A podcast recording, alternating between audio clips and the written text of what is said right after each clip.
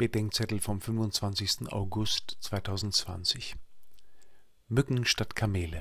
Matthäus 23, 23 bis 26. Bis Mitte letzter Woche war ich in meinen jährlichen Exerzitien.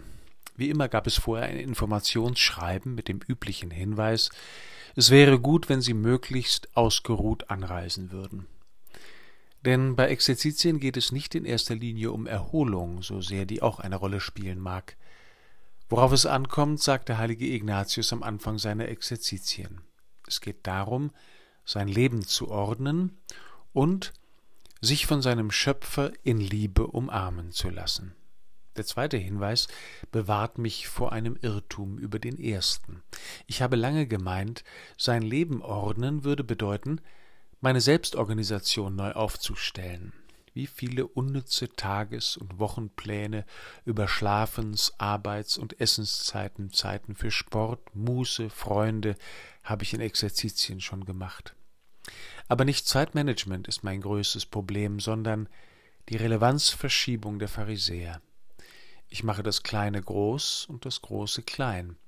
Mir werden Nebensachen zu Hauptsachen und Zwischenziele zu Lebenszielen.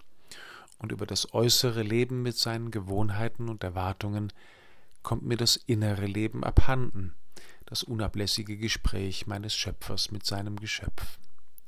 Es geht also gerade nicht um Selbstoptimierung, sondern darum, wie Ignatius sagt, mich von meinem Schöpfer in Liebe umarmen zu lassen. Und das heißt, mich mit meinem Schöpfer so ins Benehmen zu setzen, dass ich ihn wieder in allen Dingen suche und finde, der mich durch die Wirklichkeit umarmt. Wo das geschieht, bekommen die Dinge, Aufgaben, Ziele und Beziehungen wieder ihre eigentliche Größe, ihre wirkliche Relevanz und die ihnen zukommende Macht, nicht mehr und nicht weniger.